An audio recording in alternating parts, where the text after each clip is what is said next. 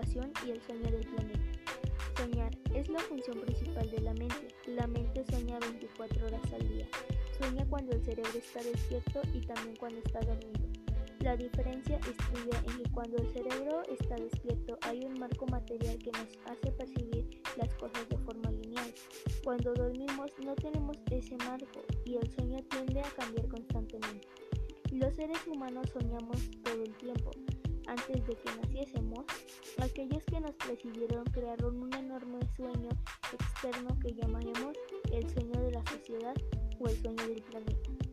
El sueño del planeta es el sueño colectivo hecho de miles de millones de sueños más pequeños, de sueños personales que unidos crean un sueño de una familia, un sueño de una comunidad, un sueño de una sociedad, un sueño de un país y finalmente un sueño de toda la humanidad.